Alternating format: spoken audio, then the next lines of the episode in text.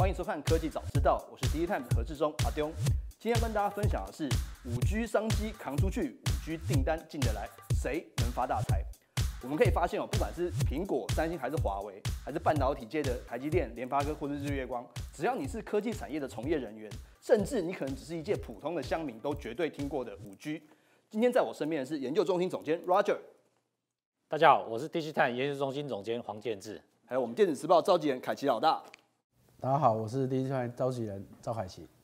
好，我这边想先讲一下，先暂时不管说这个中国跟美国贸易战到底打得怎么样，先来看看台湾最近发生什么事情。电信三雄包括中华电信、远传、台湾大哥大纷纷端出所谓的五 G 牛肉，月租费从一三九九元起跳的吃到饱方案。竹科不管是街头巷尾都在讲五 G，股市里面不管是阿公阿妈都在谈五 G，连联发科甚至都要被喊到快一千块了。我想先请教一下。我本来想先请教一下 Roger，说这个所谓的 Sub 六的五 G 跟毫米波什么差别？但是我们先不谈这个，我们先问一个大家关心的重点：到底为什么大家说联发科捡到枪？联发科为什么可以被大家讲说要上看一千块？来，我们先请教一下凯奇。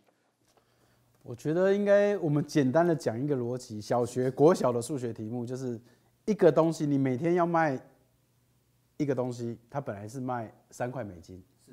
那你现在一个东西。可以卖十块美金，你的业绩会不会成长？一定会嘛，这是很简单的问题。没错。那加上华为现在因为被卡住了，不能在台积海思不能在台积电下单。那以它一年需求量大概一亿颗来讲，联发科今年预计能出的五 G 镜片也才六千到八千万颗。那明年多了这一亿颗订单，那它等于是加价又加量，公司业绩当然会好啊。所以当然大家越看它是越乐观。没问题，没问题。现在我们听到就是说。联发科有这个价量齐扬的一个这个现象，那我想问的一个问题是说，既然联发科今年有一个这么好的一个机会，在我们台湾的这个半导体产业链当中，是不是又给他一些呃资源或者是他一些优势的地方？凯欣你怎么看？我觉得联发科算是很忠诚的，相较于竞争对手，他是很忠诚的跟台积电在合作，他没有跑来跑去，也没有这个一下嫌这边太贵，一下嫌这边怎样，他就是。台积电说什么，他就照着做什么。那台积电不好，他多给单；台积电好的时候，他也是尽量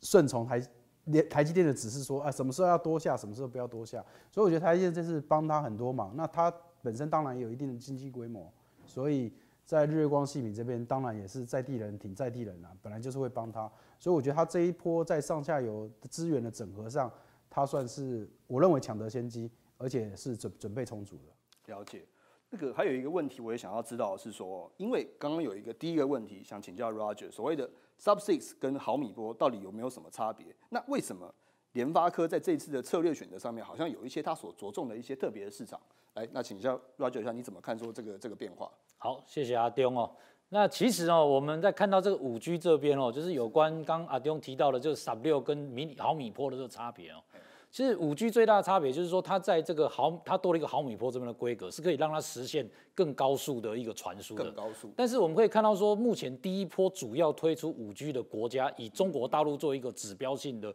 的国家来看的话，其实他们现在是重压在所谓的三六 GHz 这边的一个规格。那联发科这一次呢，它就是在策略性来讲，它就第一波的晶片呢，它全部都是支援 Sub 六的，全部都是 Sub 六的。对，也就是说，它希望就是说全力来支援整个大中国大陆的一个成长。是根据我们的调查哦，就是说今年的话，五 G 的智慧型手机大概有一点八七亿只，那其中有三分之二的一个出货量都是来自于中国市场。所以呢，我们可以看到说，联发科这一次它就是重压 Sub 六 G 赫兹，其实它本来的对手最大都有高通。高通它一开始也都是两种规格都兼容的，但是呢，它在最新推出的这个联高通推出的晶片哦，它就主打只有十六 G 赫兹这个规格了。所以也就是说，其实可以证明说，在第一波来讲哦，就联发科这边它全力重压中国大陆这边的一个，哎，可以说是压对宝了。也就是说，联发科其实它选择的是中国大陆市场以及 Sub 六这个频段去全力的这个押宝，我们可以说是押宝。想请教一下凯奇哦，他们在选择这个策略上面，是不是有一些他的渊源跟一些想法，造就他们去只单压 Sub 六的这这一块领域？我觉得在科技产业的竞争中，其实不是你做对了什么事，有时候是你竞争对手做错事，你还你还是可以得到最好的结局。那我觉得他是不是特别选 Sub Six？我认为也不是，因为他那时候的技术能力就只能做这个。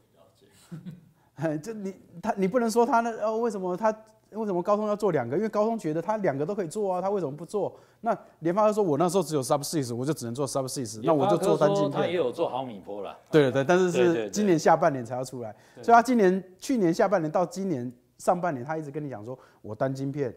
都是走 Sub Six。那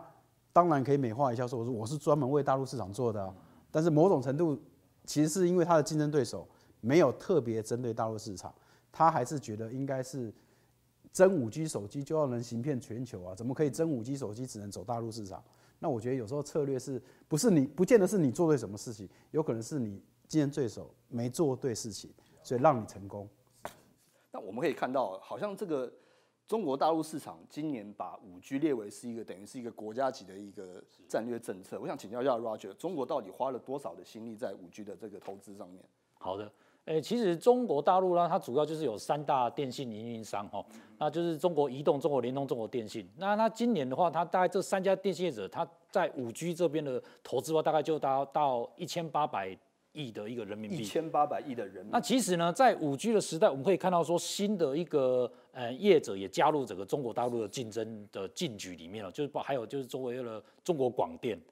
那中国广电它是以前是在各地的，我们可以比方说是各地那种广电业者，就 cable 业者哈，它主要就是中国广电在负责的。那他们现在呢，主要就是说，假如再加上中国广电的投资的话，它可能会更超过一千八百亿，甚至上看两千亿。所以等于说，随着这个中国基地台的一个大量的建设之后，它我们可以想象说，后续能够带动的其他产品的效应，包括说里边用到的光纤，用到的伺服器。好，用到了相关的一些网通设备等等，其实都是这个整个说今年的五 G 就是看这个整个中国大陆的一个投资来带动。了解，我相信现在市面上已经有一些就是既有推出的一些 Enjoy 的五 G 的手机了，但是好像我们在台湾好像还比较难买到这个，就是只有少数几家的这个五 G 手机了。那我想请教一下 Roger，那我们今年。怎么看这个五 G 的一个手机的市场？您认为这个版图，或者是有没有一个很关键的驱动力，让五 G 这个商机真的就是大爆发起来？呃，我想今年最主要的看，第一个是从地理区的市场来讲，是中国大陆这个市场一定要主要看的哦。也就是说，它在整个晶片业者在带动，它用一个中低价的一个晶片的价位，然后来带动说手机也可以走向原本是呃这个五 G 的规格，四 G 的价格。那我们接下来要看的另外一个是说。接下来的五 G 是不是仅止于说拿手机，然后就直接用这些相关的多媒体下载的比较快这应用而已呢？可能我们还要看说其他五 G 能够带动了其他的一个应用，它才是后面大家在看的这个更大的一个商机。了解，了解。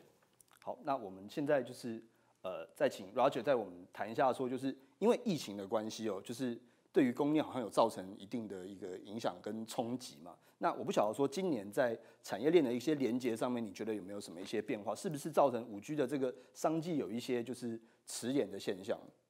呃，其实我们在看的话呢，是假如说从中国市场这边的话，其实它还是按照原本的步调来前进的。那另外我们看另外一个指标性的市场，在美国的五 G 的市场这边，美国五 G 市场这边的话，其实它。去年虽然已经算开台了，但是它第一年的发展并不是那么蓬勃发展，并没有那么发展那么好。所以呢，它今年的话，呃，我们看到说各几个电信业者，它的这个所谓的基础建设的投资还是照原定的计划，但是呢，它可能在整个手机的价格上和选择性上，没有像中国大陆市场那么多。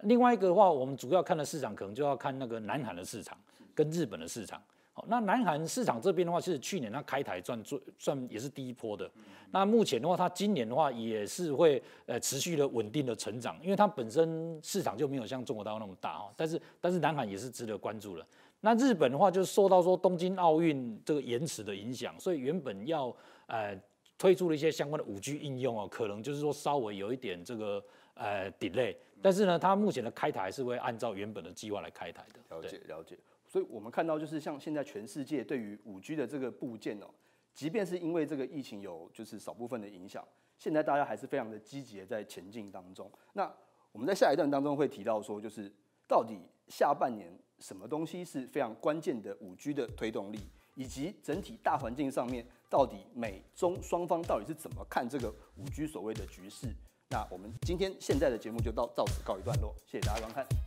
谢谢。